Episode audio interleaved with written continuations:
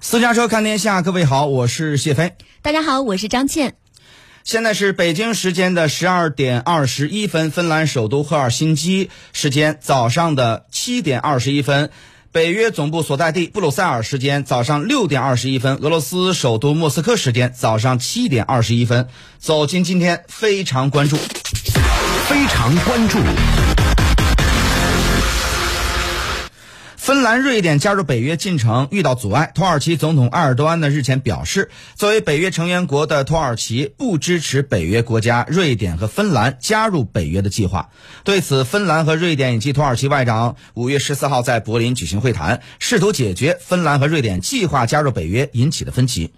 芬兰和瑞典表示尽量消除误解，有信心达成解决方案。另外呢，俄罗斯总统普京的五月十四号与芬兰总统尼尼斯托通电话，芬兰表示，呃，普京表示，芬兰放弃中立国地位加入北约将会是个错误。俄罗斯克里姆林宫透露说。普京在通话中向芬兰总统尼尼斯托表示，芬兰放弃传统的中立国地位加入北约将会是一个错误。又指芬兰没有面临安全威胁，芬兰改变外交政策将会对两国关系造成负面影响。芬兰方面指出，尼尼斯托在通话中向普京坦率表示，俄罗斯出兵乌克兰从根本上改变了芬兰的安全环境。芬兰希望以正确和专业的方式处理同俄罗斯的关系。双方还讨论了乌克兰局势。普京表示，因为乌方未出现出展开严肃和建设性对话的兴趣，所以俄乌之间的谈判进程实际上已经暂停。土耳其总统府发言人卡林五月十四号澄清，土耳其并非完全对瑞典和芬兰关上加入北约的大门，但是土耳其希望同两国进行讨论，并敦促对方停止允许库尔德工人党在当地的活动。被土耳其认定为恐怖组织的库尔德工人党，长期在瑞典和芬兰等国公开进行招募和集资活动。土耳其总总统府的发言人卡林指出，土耳其希望北约和任何想要加入的国家都能认真的考虑土耳其的国家安全。芬兰执政社会民主党五月十四号在国会召开会议之后表示，支持国家加入北约。总理马林其后表示，他希望芬兰和瑞典在下周向北约提交申请书。芬兰外交部长哈维斯托表示，他和土耳其的外交部长恰武什奥卢五月十四号会在德国的首都柏林，试图就芬兰和瑞典加入北约事宜解决分歧。他有信心能够找到解决的方法。芬兰呢将正式提出申请加入北约，引发民众对战争的担忧。有人到银行提取现金，也有人加大采购生活物资。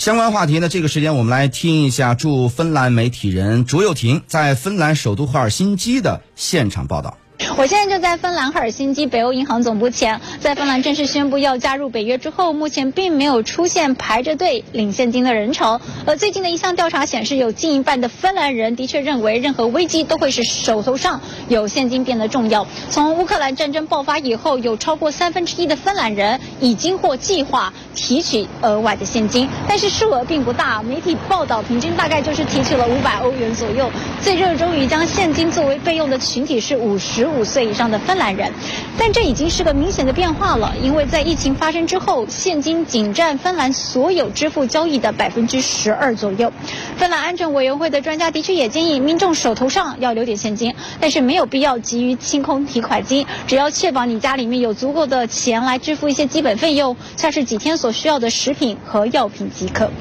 另外，食物、水、药物、热能和光线也是准备长时间停电时所需要考量的重要因素。因此，芬兰国家救援协会就建议，整个家庭包括宠物持续使用的用品至少要储备有七十二小时可使用的量。芬兰在正式加入北约前的一个灰色时期，俄罗斯还有可能进行的是断气报复，也就是停止天然气的供应。天然气在芬兰能源的百分之五，而且全部都依赖俄罗斯。如果被切断之后，芬兰的伐木业、食品业与化工业将会受到影响。不过，芬兰的能源部门表示，今年还不算太严重，比较担心的是明年冬天，他们已经在做准备。战争爆发之后，芬兰的电价已经翻了三倍。芬兰人在过去的冬天已经学会自己使用替代方案来节省电费的开支。然而，更多人想问的是，芬兰人准备好打仗吗？芬兰几乎所有军人都有加入的军官工会调查中显示，有百分之九十一赞成加入北约。民意调查显示，也有大约百分之七十五的人口愿意为自己的国家而战。这是欧洲比率最高的国家之一。它的战时实力是二十八万战斗士兵，储备军是六十万人。芬兰拥有积极的全社会综合安全战略，包括了防御性基础设施和超过六个月的所有主要燃料和粮粮食战略储备。由于和俄罗斯有长达一千三百四十公里的边界，面对这位邻居，芬兰人的准备不是在乌克兰战争之后的临时暴风教，而是从来没有松懈。凤凰卫视主又婷，芬兰赫尔辛基报道。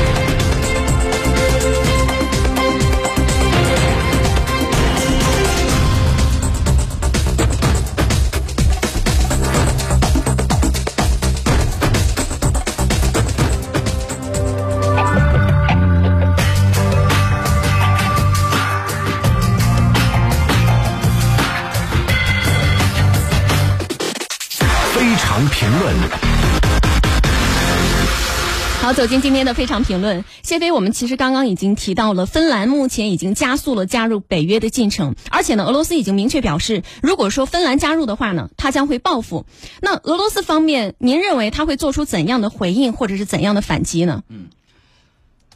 那么呢，在这个乌克兰战事爆发之后啊，北欧的芬兰和瑞典就加快了申请加入北约的进程。五月十二号呢，芬兰的总统和总理呢发表联合声明，称芬兰必须立即申请加入北约。呃，而最新的消息呢是，芬兰总统已经同意了这个，已经这个通过了整个的加入的这么一套这个申请。呃，在这边呢，德国也表示说，北约应该尽快的通过这次的芬兰和瑞典加入北约的申请啊。包括斯托尔滕贝格，就是北约的秘书长啊，在最近的这个北约的会议上啊，也是表示说，他认为呢，土耳其在当中的这个呃反对意见呢。并不是认为说一定要阻止芬兰加入北约，而是他对一些细节的一些担忧。所以呢，他认为说经过沟通以后，认为这个不是太大的问题。呃，那么在我看来啊，只要芬兰申请，大概率的北约就会通过。那么这当然就引发了这个俄罗斯的报复的警告了。芬兰呢是从二战结束以来啊，一直奉行的是军事不结盟的政策。瑞典呢更是有两百多年军事不结盟的历史。然而呢，俄乌战事呢迅速冲击欧洲的一个地缘格局啊，两国长期奉行的这种啊中立政策也就迎来了巨变了。芬兰呢，如果想加入北约的话，那么在它国内其实不是什么大问题啊，也没有什么太多障碍了。行政、立法啊，还有从这个政治层面以及民众的这个意愿这方面来讲，基本上都是说顺畅的。但是它呢，会有来自欧洲的障碍，因为北约不同成员国对芬兰加入北约，跟美国想接纳北芬兰成为北约成员国的这个目的是不一样的，甚至说是有矛盾的。因为北约当中大多数的国家愿意接纳芬兰成为北约国家，它是基于一个整体欧洲的安全和俄罗俄罗斯在政治军事上的这个对立，用整个的这个体系的力量获得呃最高最大的一个安全保障。北约呢，应该是处于这个防守状态啊，集体对抗俄罗斯。那么美国呢，想吸收芬兰，是在向芬兰提供安全保障的同时，芬兰呢还要成为对抗甚至是进攻俄罗斯的前沿。那么换句话说呢，就是说，芬兰最终是要承担一部分乌克兰的角色。那么美国是想把北约改造成一个有进攻性的组织和工具，而欧洲是不认可这一点。这就等同于说，欧洲要付出代价来做美国的牺牲品。现在的北约成员国当中呢，就有成员啊出来要反对这件事了，就土耳其啊。注意啊，就我说的，他不只是提出反对的意见，而是利用北约现有的机制来否掉芬兰加入北约的要求。这个就是芬兰加入北约的这个最大、最重要的一个障碍。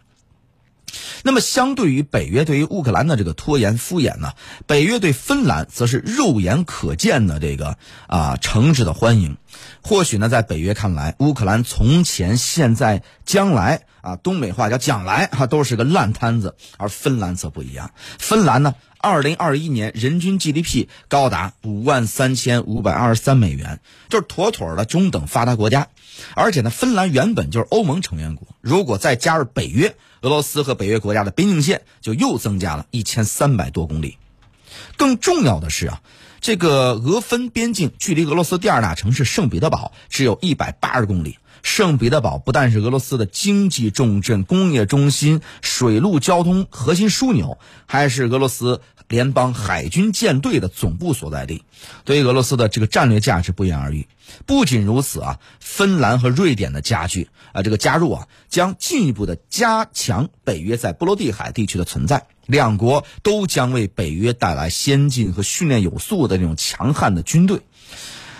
呃，欧洲大陆呢剑拔弩张的气氛之下呀，但是略显黑色幽默的是什么呢？俄乌战事本来就因为这个北约东扩而起。战争初期呢，各方斡旋的方案之一就是让乌克兰中立，逐步实现这个所谓的芬兰化。什么芬兰化呢？就是国家啊，这个相对的去军事化，然后相对保持中立啊。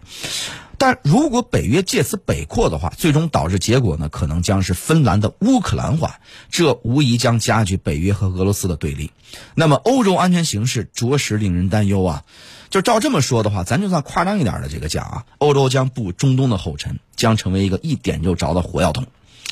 这个欧洲呢，现在出现一种政治生态的变化，它当然首先来自于现实的安全威胁和这个俄乌冲突所带来的外溢效应啊，但是也源于这个芬兰的政治啊，呃，这也是欧洲的所谓的新欧洲的政治，它越来越倾向于意识形态化，趋向价值观政治这么一个趋势。欧洲新生的政治力量，它以这个来做出决策，缺乏冷静的现实的综合考虑和布局，这是一个相当危险的信号。芬兰如果加入北约的话，那意味着北约防守性质的转变，未来呢会有更多表现出美国所希望北约所具有的这种进攻性，甚至导致欧洲出现更大范围战争的可能性。欧洲的动荡势必会引发全球格局的一种深刻的颠覆性的变化。而这种后果产生的危害，呃，毫不夸张的讲，它的可能性就有可能一场世界大战的影响，那就是有可能会引起这个呃，在未来啊，甚至有可能出现第三次世界大战，这个不能排除啊。当然，我们还是不希望有战争，我们还是祈祷和平啊。呃，有人认为呢，说这个俄乌呢可能会。这个解决起来的话，它不会是因为这个一时就解决，它可能拖的时间会比较长。但无论如何，呃，到底是一个怎样的方式去解决这个问题，以及呢，这个瑞典和芬兰加入北约，如果说可能也就成为基本上成为一种定数的话，那么对欧洲的影响将是至关深远的。嗯，感谢谢飞的点评和分析。确实呢，很多人认为今年一场意料不到的这样一场俄乌战争呢，也正在改变着世界的格局，让很多国家不得不开始考虑自己国家的安全威胁以及粮食安全了。那么，芬兰国会呢，预计将会最快在十六号审议表决政府来提出加入北约的白皮书。据报呢，大部分议员将会支持。那么，针对事态的最新形势和发展，我们广告之后继续回来。